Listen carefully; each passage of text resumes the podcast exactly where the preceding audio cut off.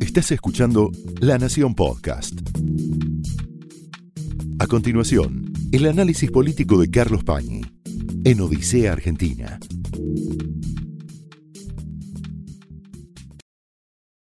Bienvenidos a Odisea. ¿Cómo se evalúa un gobierno? ¿Cómo se puede pensar si un gobierno es bueno, es malo, respecto de qué? Estamos habituados, por el combate político, a que los gobiernos se reclamen buenos o malos en comparación con los gobiernos anteriores. Perón, en su regreso, decía, mi gobierno fue mejorando a medida que los que me sucedieron fueron peores que yo. Es la forma más habitual de comparar a una gestión, de evaluar a una gestión, de calibrar la calidad de una presidencia. Hay otro modo, no tan habitual. Si uno compara a ese líder, a ese presidente, a esa gestión, con el contexto en el que le tocó actuar. Sobre todo con el contexto económico en el que le tocó actuar. Voy a poner dos ejemplos exagerados, caricaturescos. Si uno mira el contexto económico en el que le tocó actuar a Fernando de la Rúa, y no compara el gobierno de Fernando de la Rúa con otros gobiernos, mejoraría la calificación. Y si uno compara, por ejemplo, la gestión de Néstor Kirchner con el momento espectacular desde el punto de vista del entorno económico en que le tocó actuar, probablemente uno diría una oportunidad que en alguna medida se perdió, no fue tan bueno en comparación con los resultados o con las reformas o con la política que hizo. Si nosotros miramos hoy la Argentina, si miramos al gobierno de Alberto Fernández, no en comparación con el gobierno de Macri, con el gobierno de Cristina Kirchner, con el gobierno de Néstor Kirchner, sino en comparación con la oportunidad que se le ofrece nos vamos a llevar una enorme sorpresa. Hay un político intelectual, pensador de primera calidad, que es Fernando Enrique Cardoso, que en una especie de síntesis brutal dice, los gobiernos dependen básicamente de dos factores importantes, los gobiernos sobre todo latinoamericanos. La tasa de interés, el costo del dinero, que determina cuál es el flujo de inversión a un país. Y el segundo factor importante, el precio de las commodities, el precio de las materias primas que vende, que determina otro ingreso de dólares, que no es por la inversión, sino por las exportaciones. Miren lo que está pasando hoy con las exportaciones en la Argentina. El dato que publicó la semana pasada el INDEC es un dato que pasó casi inadvertido, pero tiene una importancia de primera magnitud. Es un dato espectacular. En el mes de abril, la Argentina exportó 8.300 millones de dólares, los muy optimistas, los que esperaban un gran número de exportaciones dentro de lo que es un boom de exportaciones, hablaban de 7.000. Y cuando llegó el número, ellos mismos se sorprendieron. 8.300 millones de dólares de exportaciones. ¿Qué quiere decir eso? Un boom de precios. Porque si medimos por cantidades, de esos 8.300 millones de dólares de un mes, bueno, las cantidades mejoraron un 5% respecto de abril del año pasado. En cambio, los precios explican casi todo ese recorrido, que significa, escuche bien, un 35% más de dólares en exportaciones que lo que la Argentina exportó en abril del año pasado. Acá vamos a mirar este gráfico que nos da una medida de lo que estamos hablando. Para ir a un boom semejante hay que ir al 2012. Casi 80 mil millones de dólares en el año. Fíjense, esta es la barra azul. Estamos hablando del momento en que Cristina Kirchner estaba en el Olimpo, en el apogeo. Venía de hacerse reelegir con 54% de los votos. Precio de las commodities, boom exportador. Para ir a un momento similar hay que ya ir al comienzo de la gestión de Néstor Kirchner, después lo vamos a ver. Estas son las exportaciones, año a año, estamos hablando de 2015, 2016, 2017. Este es Alberto Fernández en lo que va del año. Mejor dicho, este es Alberto Fernández proyectado.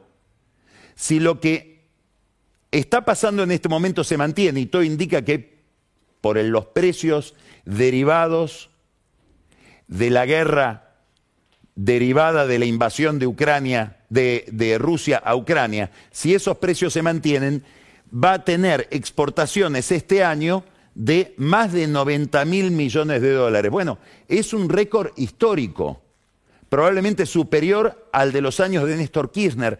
Habría que ir tal vez, hay que preguntarle a Pablo Gerchunov, a la época de la posguerra, del primer peronismo, para encontrarnos con este milagro exportador. Estamos hablando de ingreso de dólares. Muy importante este dato para pensar la economía de este momento. Ahora, estas son las importaciones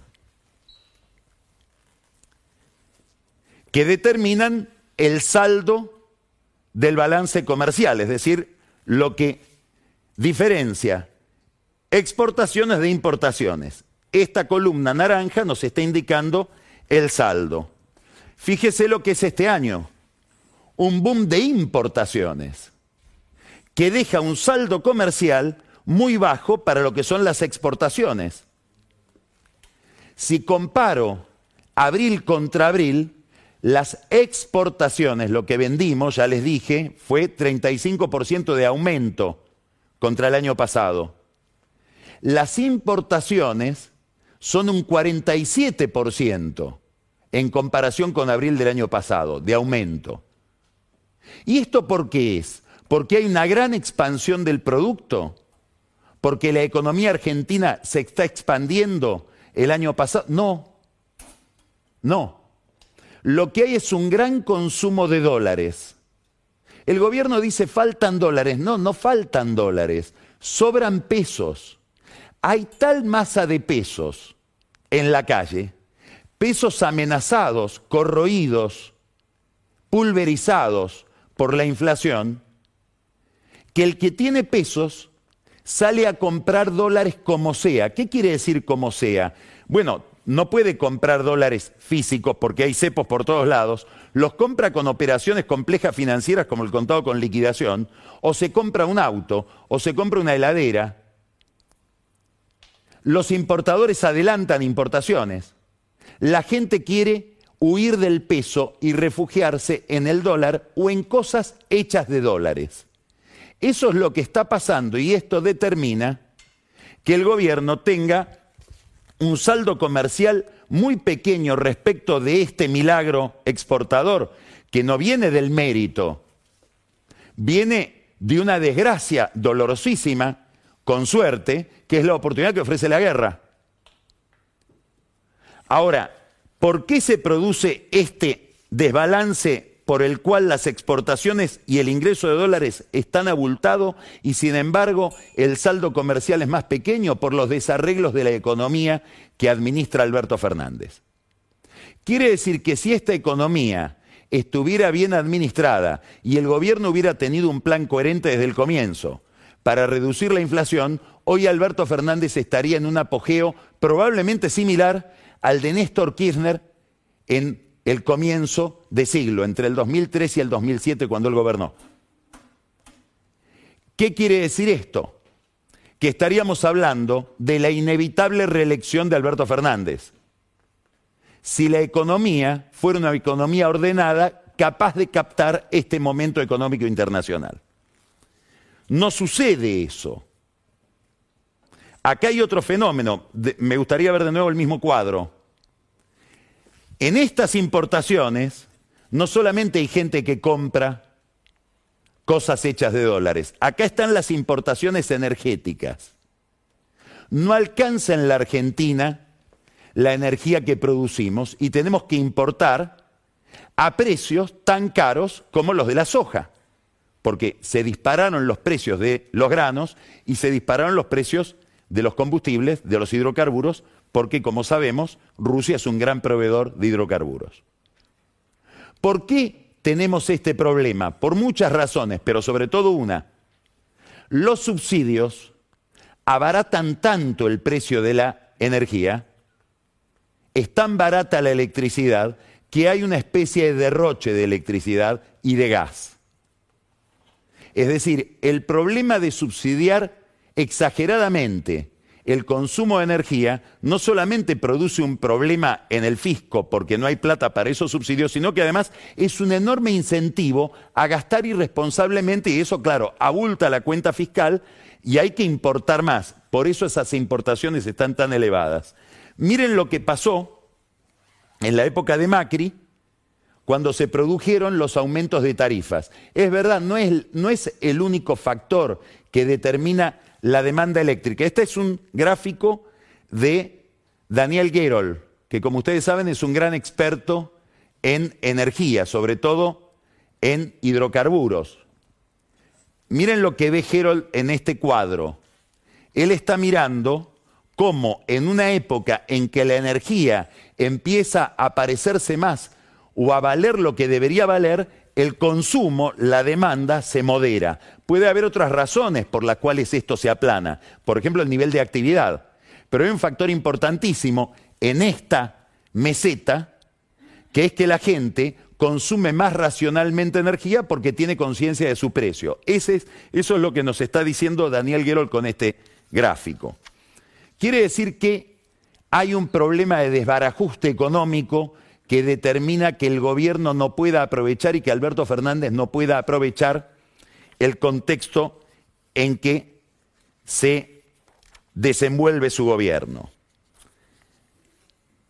Ese desbarajuste económico se produce por muchas razones, no solamente por las medidas que toma el gobierno o deja de tomar el gobierno, se produce también por un problema que envuelve a todo esto, que es una extraordinaria falta de confianza. Expectativas muy negativas respecto de que este equipo político, de que este equipo de gestión pueda resolver los problemas a los que está enfrentado. Y esa falta de confianza, que es central, está alimentada todos los días por desvaríos oficiales en el relato, en el diagnóstico respecto de las cosas. Hoy tenemos un ejemplo. Alberto Fernández vuelve a hablar de retenciones al sector agropecuario. Sería una vuelta a las retenciones móviles de cuando él era jefe de gabinete. Probablemente una de las razones, el enfrentamiento con el campo de 2008, ligado a las retenciones móviles, que dispuso como ministro en aquel momento Martín Lustó, que determinaron que él se vaya del gobierno. ¿Por qué digo retenciones móviles? Porque él está diciendo ya que suben los precios, subamos las retenciones. No está en ese discurso analizado si junto con los precios de los bienes que se venden, de los granos, no están subiendo también los costos, que es lo que está pasando. Por la inflación de algunos insumos que tiene el campo, como por ejemplo los fertilizantes que están disparados, por el aumento también de los precios de la economía nacional. Es decir, el campo, como cualquier otra actividad, está pagando el precio de los aumentos determinados en los precios por la inflación, entre otros los aumentos de salario, etc. Quiere decir que se está mirando linealmente, simplificadamente, que como subieron los precios, el campo tiene que estar mejor, sin recordar que las retenciones es un impuesto aberrante porque no es un impuesto a la ganancia, que también lo paga el sector agropecuario, es un impuesto a los ingresos, que no tiene en cuenta los egresos, es decir, lo que está gastando cada uno de esos chacareros. Lo más interesante es que Alberto Fernández vuelve a hablar hoy de este tema, después de que la semana pasada lo desmintiera su ministro de Agricultura, Julián Domínguez, que es cierto, explican en el gobierno, Domínguez habló en contra de las retenciones porque tenía que viajar a Córdoba y no quería que lo reciban mal en Córdoba, que es una provincia eminentemente agropecuaria. Pero lo que tenemos en esta secuencia es algo insólito. En una entrevista con Ernesto Tenenbaum, Alberto Fernández habla de que hay que considerar y que la oposición debería considerar subir las retenciones. Esa misma mañana, a las dos horas, el ministro Julián Domínguez lo desmiente, dice, no, no, eso no va a pasar, eso no es así. El ministro desmiente al presidente, parecido a lo de Federico Basualdo con Guzmán el año pasado cuando se negaba a subir las tarifas. Y ahora el presidente, sin explicar qué es lo que quiso decir el ministro, vuelve a hablar del tema de las retenciones. Mientras tanto, uno lee en el debate un diario, una página española, una entrevista interesantísima hoy que le realiza Carmen de Carlos, una conocedora profunda de la Argentina, vivió mucho tiempo en la Argentina, al ministro Matías Culfas, donde Culfas, con una sinceridad llamativa, admite que en la Argentina hay una gran inestabilidad en las reglas de juego. Que cualquier empresario que tiene que invertir, que tiene que comprometerse con la economía argentina, se mueve en, cuanto a regulaciones y en cuanto a las condiciones generales del entorno económico en arenas movedizas que impiden tomar determinaciones no de largo plazo, inclusive de mediano plazo o corto plazo como le pasa hoy al campo, que no sabe si el gobierno quiere aplicarle o no retenciones, porque no sabe si el que dice la verdad es el ministro o el presidente. Es decir, que Culfas está diciendo, le pregunta esto Carmen de Carlos, y, y Culfas dice, bueno, sí, es así. Y vamos a tardar, con mucha sinceridad, dice, años en resolver esto. No es algo que vamos a resolver ahora. Estamos en una especie de transición hacia una normalidad muy difícil de conseguir. Bueno, el gobierno, en vez de ir en la dirección que señalaría Culfas y reduciendo esa incertidumbre la aumenta, le agrega incertidumbres.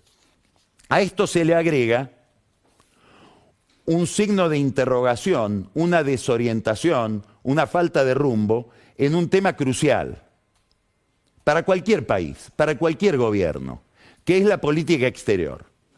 La política exterior en general es algo que interesa a gente muy sofisticada, que sabe leer la escena internacional y sabe determinar o evaluar cómo, cómo, juega el partido cada país en esa escena. Pero es crucial como tema. Es la forma en que uno se planta en la cancha. Es la forma en que un líder lee la época. Es la forma en que un presidente, un gobierno examina los vientos del mundo y hacia dónde soplan esos vientos respecto de sus propios intereses. En el caso de la Argentina de hoy, es más importante todavía. Voy a decir una exageración. Néstor Kirchner, entre el 2003 y el 2007, podía permitirse prescindir de la política exterior porque le sobraba la plata el superávit de comercio y el superávit fiscal eran como una membrana que permitía vivir aislado del mundo. Hoy no es así. ¿Por qué? Primero porque estamos endeudados y estamos en el marco de un acuerdo con el fondo, que es un acuerdo con las grandes potencias, más allá del tecnicismo económico. Es un acuerdo político que obliga a leer la escena internacional. Básicamente es un acuerdo con Estados Unidos, con Japón, con Alemania, también con China, es el tercer accionista del fondo. El otro motivo es que necesitamos dólares, no solamente financieros, sino dólares de las exportaciones. Culfas en esa entrevista dice que vamos a ampliar la zona cultivable. Lo contrario de lo que sucedería con este mensaje sobre las retenciones. Son dos gobiernos los que hablan. ¿Qué quiero decir? Que es importantísimo leer el mundo si somos un país que vive de las exportaciones y que piensa salir de su estancamiento y de ese problema estructural del que suele hablar Cristina Kirchner, de falta de dólares, por dificultades para planificar o para pensar una economía competitiva exportadora. Quiere decir que la política exterior para un país con esta relación con el mundo externo es clave. Y el gobierno en ese terreno se mueve de una manera incomprensible. Voy a dar dos ejemplos. El jueves de la semana pasada hubo una reunión de los BRICS. Son los países de gran volumen territorial y de gran volumen en su Producto Bruto. BRICS es una denominación que viene de el mundo financiero para unificar a Brasil, Rusia, India, China y Sudáfrica. La Argentina, con otro volumen, con otra dimensión económica, pretende incorporarse a ese mundo. En esa reunión virtual participó el canciller ruso, que por razones obvias está en el centro del huracán. Ese día el canciller ruso había dispuesto la expulsión de Moscú de una cantidad de diplomáticos franceses, italianos, españoles. Sergei Lavrov, Estuvo ahí Santiago Cafiero, el canciller argentino. Hay que recordar que en esa semana en que Cafiero participó de esa reunión, en un medio que es paraoficial, como todos los medios rusos, Sputnik, el mismo nombre de la vacuna, Alberto Fernández lo, lo trataron de traidor a Putin por haber ido a Europa a ofrecer alimentos y gas que reemplazarían a el gas y los alimentos que puede ofrecer Rusia. Es decir, Alberto Fernández fue a Europa a decirle a los alemanes, a los franceses, a los españoles, ustedes pueden aislarse tranquilos de Rusia porque van a encontrar en países como la Argentina el gas y los alimentos que sustituyan al que hasta ahora les ofrecía Rusia. Los rusos obviamente lo vieron eso como una traición del presidente que se había propuesto como, asimismo, como puerta de entrada de Rusia en América Latina. En esta reunión de los BRICS, Cafiero habló de un enfrentamiento entre Rusia y Ucrania. Es interesante la definición, como si hubiera una guerra donde uno no sabe muy bien quién tiene la razón. Se olvida de lo que dice el propio Alberto Fernández con Cafiero al lado, con él mismo al lado la semana anterior visitando a los europeos que es que hubo una invasión, una agresión de Rusia a Ucrania, que es lo que los rusos llaman traición de Alberto Fernández. Ahora vuelve atrás y es un enfrentamiento. Pidió que haya un cese del fuego, como si no hubiera una como si Putin no existiera, como si no hubiera una especie de nuevo Hitler en Europa en cuanto al manejo de las relaciones exteriores y a la decisión de invadir irracionalmente o autoritariamente o salvajemente otros países y producir masacres y violaciones a los derechos humanos. Es solamente un enfrentamiento para Santiago Cafiero. ¿Por qué es curioso? Porque hace juego con lo que dijo Alberto Fernández después de volver de Europa en la misma entrevista con Tenenbaum. Dice, yo le fui a explicar a los europeos a Scholz, el canciller alemán, a Macron, el presidente de Francia, a Pedro Sánchez, el primer ministro de España, le fui a explicar que tiene que haber un cese de fuego y que ellos, con las sanciones que le pusieron a Putin, están produciendo un desastre universal. ¿Por qué? Porque los precios se han vuelto impagables para muchos países y se ha desatado de nuevo la inflación un presidente que tiene una inflación anualizada hoy de 80%. Es decir, le fue a echar la culpa de lo que está pasando en Ucrania a los países a los que él a su vez les quiere vender productos para que puedan prescindir de Rusia. Es una especie de garabato, de jeroglífico que probablemente ni él pueda explicar. Este es el marco en el cual se desenvuelve la gestión económica y general de Alberto Fernández. Esto es lo que explica la situación que tanto inquieta al peronismo, a todo el peronismo, desde Cristina Kirchner hasta los gobernadores. Es esto. Este es un gráfico muy interesante, volvemos siempre a este gráfico, va evolucionando con el tiempo, del economista Fernando Marul. Ya hablamos muchas veces de esto.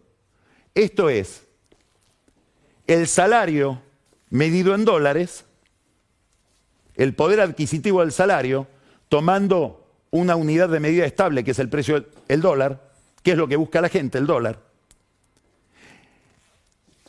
Y esto es la línea celeste, y esto es el índice de confianza, perdón, la, línea celeste es el, salario, la línea azul, perdón, la línea azul es el salario, la, la, línea celeste es el índice de confianza en el gobierno de la Universidad de Itela. ¿Por qué importa esto? Porque normalmente el índice de confianza de la Universidad de Itela coincide con el movimiento del salario en dólares, con el poder adquisitivo del salario. Y esa línea de ese índice de confianza coincide con lo que en cada momento obtiene el gobierno, el oficialismo en las elecciones. Hay una correlación rara, ya hablamos muchas veces de esto. Si yo tomo en determinado momento, en determinado mes, el índice de confianza del gobierno, de la Universidad de Itela me va a dar el porcentaje que en ese momento sacaría el gobierno en, esas, en unas elecciones imaginadas. Y esto se viene repitiendo desde hace muchos años. Mire dónde está hoy el gobierno. Estuvo en las últimas elecciones en 34%. Acá tenemos el índice de confianza. Hoy estaría, si hubiera elecciones, el gobierno sacaría 26% de los votos. Esto es lo que coincide desde otro punto de vista con la encuesta de poliarquía de la semana pasada que muestra el derrumbe del gobierno en general de toda la clase política, pero especialmente del gobierno en la consideración pública. Esto está inquietando muchísimo al oficialismo, inquieta, como les decía, a Cristina Kirchner, ahora vamos a hablar de ella, inquieta a los gobernadores, inquieta al sindicalismo. Y acá cuando hablo del sindicalismo, quiero poner el énfasis en un episodio en un hecho que ocurrió la semana pasada, creo que no lo tomamos debidamente en cuenta, esto ocurrió el jueves, un acto de la UOCRA del que participó el presidente Alberto Fernández, asistieron algunos ministros, otros no, pocos gobernadores, ahora vamos a hablar de eso, del juego político alrededor de ese acto, pero hay algo que pasó inadvertido que después a lo largo del programa van a ver ustedes algunos fragmentos. Un discurso importantísimo del líder de la UOCRA, Gerardo Martínez. Estamos hablando de un sindicalista con muchísima experiencia. Fue secretario general de la CGT en los años 90 con la crisis de la convertibilidad. Estoy hablando del 94, 95, 96. Lidera la UOCRA desde hace años. Fue diputado nacional. Forma parte del núcleo importante que maneja la CGT, es el representante de la CGT en la Organización Internacional del Trabajo desde hace tiempo. Estamos hablando de un hombre muy calificado que entiende la política. Y que en ese discurso hace una caracterización de este momento y dice, uno, hay que recordar la Carta Magna, la Constitución, que discrimina perfectamente las funciones de cada funcionario dentro del poder.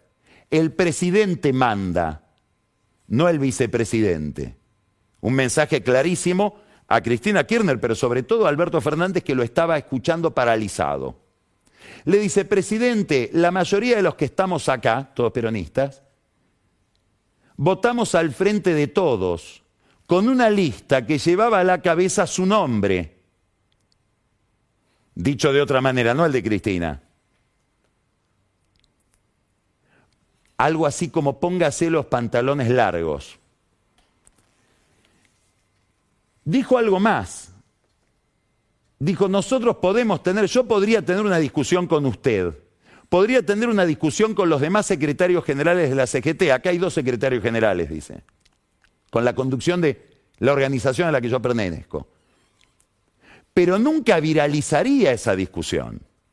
Sería suicida, la gente diría, ahí están los locos de la CGT dice Gerardo Martínez. ¿De qué está hablando? Está hablando del debate entre Cristina Kirchner, Alberto Fernández y las declaraciones de la Cámpora. Es lógico que ahí no iba a estar Máximo Kirchner a pesar de que fue invitado o se lo quiso invitar.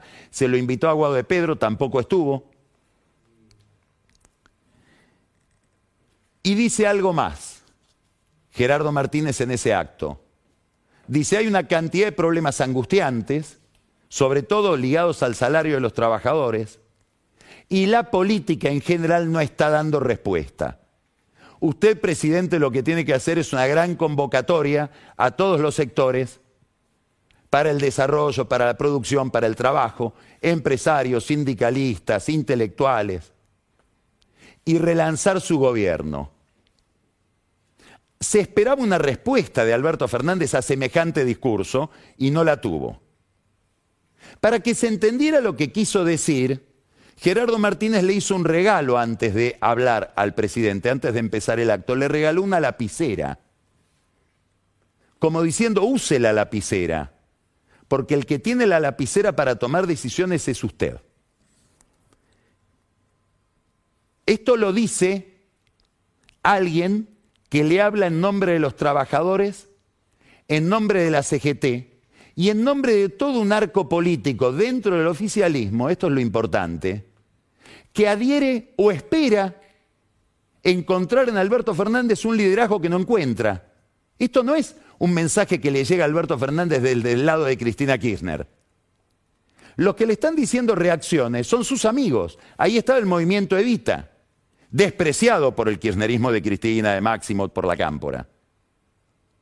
Es lo mismo que piensan gobernadores, intendentes. Es como si hubiera, en la época, en la década del 60, alrededor de otro sindicalista de la UOM, Bandor, se había generado algo en, en, el clima de los gobiernos militares de aquellos años, que era el peronismo sin Perón. Hoy parece que hubiera un movimiento extraño, albertismo sin Alberto. Gente que está esperando una especie de liderazgo vacante al que el presidente no reacciona. Es como la soja, es como los precios de las commodities, es como el nivel de exportaciones.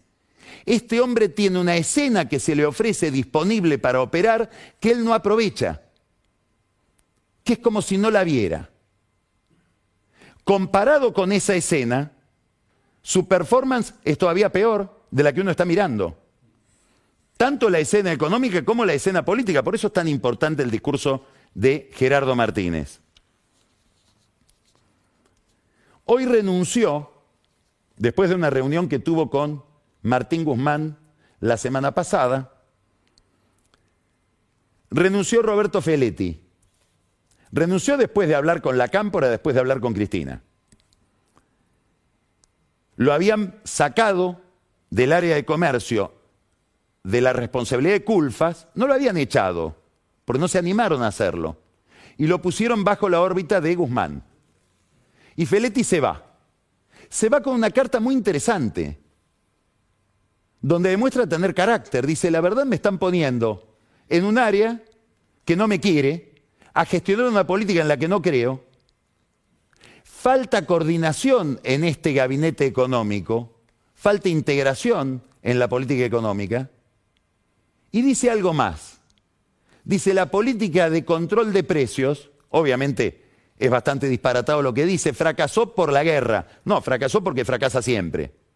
Y ahora habría que ir a las retenciones, es decir, habría que ir a otras medidas más intervencionistas que desacomplen los precios internacionales de los precios locales. Esto es lo interesante.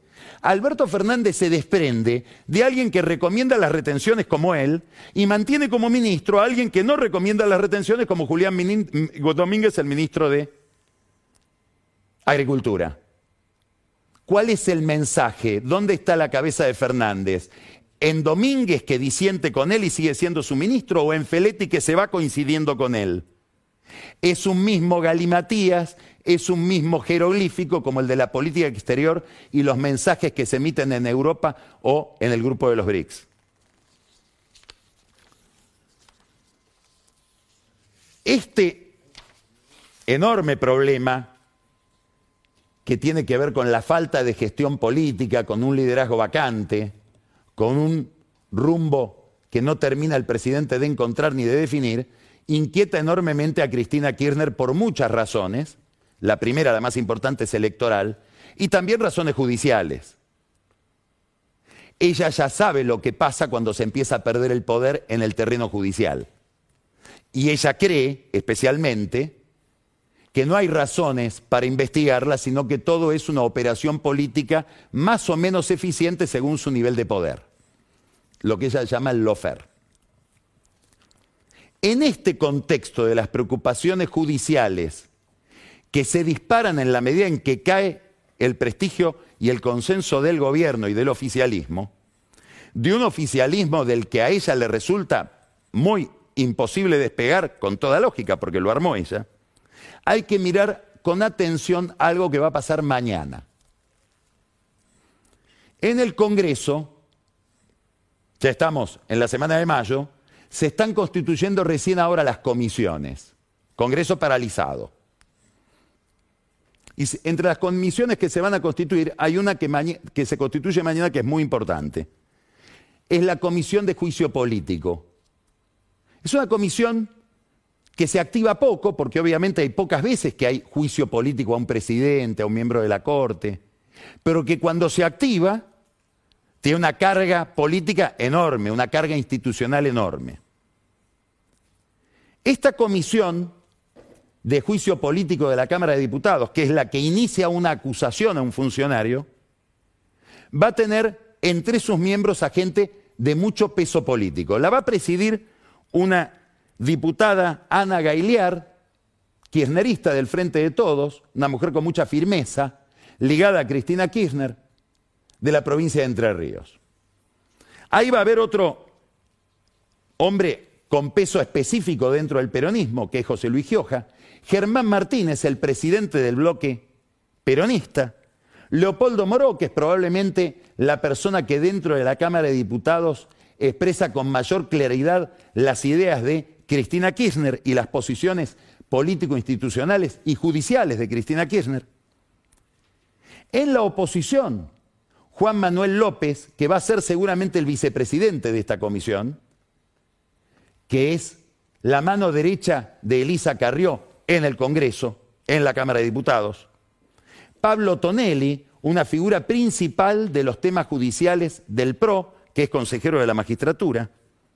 Mario Negri, presidente del bloque radical, Alejandro Rodríguez, el Topo Rodríguez, presidente del bloque, digamos, de La Baña, el bloque federal, Vanessa Siley, de la Cámpora, consejera de la magistratura por el ultra-kirchnerismo, Rodolfo Tailiade, una figura tal vez de las más agresivas del kirchnerismo en materia judicial, Hugo Yasky, sindicalista ultra-kirchnerista, y Victoria Tolosa Paz, que responde a Alberto Fernández.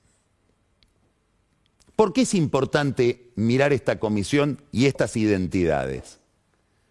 Porque la coalición cívica, concretamente Elisa Carrió, presentó en el Congreso un pedido de juicio político contra Ricardo Lorenzetti, con una cantidad de informaciones ligadas a conversaciones que habría tenido Lorenzetti con dirigentes políticos como Gerardo Morales y el papel de Lorenzetti en la política y sobre todo en el Consejo de la Magistratura. ¿Qué es lo que importa acá? Que no habría que descartar que el frente de todos, es decir, el kirchnerismo, adhiera al pedido de juicio político de Elisa Carrió. Estamos hablando de una combinación inesperada. Cristina Kirchner, Elisa Carrió apuntando contra Ricardo Lorenzetti, probablemente para beneplácito, nunca lo van a decir, de Horacio Rosati, de Carlos Rosenkrantz, de Juan Carlos Maqueda. los tres ministros de la Corte que componen una mayoría muy cohesionada dentro de la Corte, de la cual Lorenzetti está aislado y a la cual Lorenzetti está enfrentado. Ya hubo un episodio similar que se frustró en el año 2018, concretamente el 21 de marzo del 2018, cuando trascendieron aquellas conversaciones privadas entre Cristina Kirchner y Oscar Parrilli, momento en que Elisa Carrió y el kirchnerismo estuvieron a punto de firmar una citación a Lorenzetti para que Lorenzetti dé explicaciones como presidente de la Corte del manejo de la comisión, de la dirección de intervenciones judiciales, la DAJUDECO, que estudia o se encarga de las intervenciones telefónicas, de mails, etcétera, con orden judicial. Ahora aquella convergencia podría estar configurándose dentro del Congreso. Después habrá que ver si se llega a una acusación. Es muy probable que no se llegue a una condena, porque hay que conseguir, para removerlo a Lorenzetti, dos tercios en el Senado. Pero lo que seguramente va a suceder de ahora en adelante es un gran desgaste de la figura de Lorenzetti con todo tipo de imputaciones, documentación que se empiece a discutir y además tal vez la propia citación de Lorenzetti al Congreso. Es una novedad muy importante en relación con la expectativa que tiene el kirchnerismo, sobre todo, de producir vacantes en la Corte. Todo este panorama de desarticulación en el oficialismo, el agotamiento del kirchnerismo tal cual lo conocimos, que tiene que ver con algo muy profundo que es el agotamiento de una receta populista cuya, cuyo final, cuya defunción estamos viendo en Venezuela. Hay una nota hoy muy interesante en el diario El País en España, de España, donde narran el ajuste neoliberal salvaje que está haciendo el mercado en Venezuela. Se acabó el chavismo tal cual lo conocimos en materia económica y estamos ante el fracaso del chavismo, una especie de segunda caída dolorosísima del muro de Berlín, ahora en América Latina. Esto es lo que está en el fondo del problema kirchnerista. En el, en el fondo de ese problema hay una receta agotada que impide que Cristina Kirchner y quienes lo rodean puedan decir qué quieren. Pueden decirnos qué no quieren, pero muy difícilmente puedan decirnos una hoja de ruta de hacia dónde nos llevarían si tuvieran el poder. Otra posibilidad extraordinaria que tiene Alberto Fernández desaprovechada. La falta de un programa de, quienes son sus opositores internos. Esto se proyecta sobre la oposición. Ahora vamos a hablar después con Jorge Macri, es un dirigente, como todos sabemos, del PRO, muy inteligente, muy analítico. Vamos a hablar de estos temas y de un tema principal. La pregunta que tenemos que hacernos hoy respecto de Juntos por el Cambio es si fue desde su origen algo más que una alianza anti-kirchnerista. ¿Por qué esta pregunta es importante? Porque si es una alianza anti-kirchnerista, si la razón de ser que se daban a sí mismos, el PRO, el radicalismo y la coalición cívica para estar juntos era evitar una hegemonía kirchnerista, esta motivación va desapareciendo de a poco con una transformación del peronismo. No digo con el final del kirchnerismo, pero sí una mutación importante que le hace perder votos y por lo tanto poder. Y esto entonces se proyecta sobre la oposición también una dispersión. Vemos a Mauricio Macri radicalizándose en ideas propias que no pudo poner en práctica durante su gobierno, entre otras cosas porque la sociedad estaba en aquel momento mucho más a la izquierda de lo que está hoy. Vemos un debate cifrado, poco explícito, que hay que saber decodificar, entre Larreta y Macri, no solamente por el cetro del PRO y de la coalición, de, la, coalición Juntos por el Cambio, sino también por cuál debe ser la estrategia para producir las transformaciones que hay que producir. Si lo que importa es la receta o lo que importa es la masa de poder que empuja esa receta. Son matices que por ahí se pueden transformar en algo más que matices. Y un radicalismo que también se repliega sobre sí mismo. Aparecieron versiones este fin de semana de que en la convención nacional que se va a celebrar el viernes de los radicales, es importante la convención nacional de los radicales, esta convención nacional, porque viene a ser la reedición de la de Gualeguaychú. donde los radicales decidieron aliarse al PRO y a la coalición cívica. Hubo versiones diciendo Facundo Manes y su hermano Gastón Manes, Gastón Manes va a ser el presidente de la convención, están pensando en que si en la alianza Juntos por el Cambio no encuentran las ideas que ellos quieren, sería mejor separarse. Algo parecido a lo que piensa Mauricio Macri respecto de sus propias ideas. Cuando dice, tenemos que pensar más en el cambio que en el juntos, o equilibrar eso. De tanto juntos perdemos el cambio. La definición de Macri. Algo similar estaría pensando Manes. Bueno, los Manes se encargaron enseguida de decir, no, no, no, no, no. Vamos a ratificar nuestra pertenencia a esta coalición, pero van a poner también condiciones. No lo dice públicamente, pero lo ha dicho entre sus amigos. Mario Negri, líder del radicalismo cordobés, líder del radicalismo y de la coalición Juntos por el Cambio en la Cámara de Diputados, dice lo siguiente, es una muy buena formulación y por eso la rescato. Juntos por el Cambio, el viejo Cambiemos, fue siempre la contracara del kirchnerismo. Si no nos articulamos, corremos el riesgo de dejar de ser la contracara para ser su espejo. Esto fue el análisis político de Carlos Pañi en Odisea Argentina, un podcast exclusivo de la Nación. Escucha todos los programas de La Nación Podcast en www.lanacion.com.ar. Suscríbete para no perderte ningún episodio. Estamos en Spotify, Apple Podcast, Google Podcast y en tu reproductor de podcast favorito. Seguí escuchando La Nación Podcast.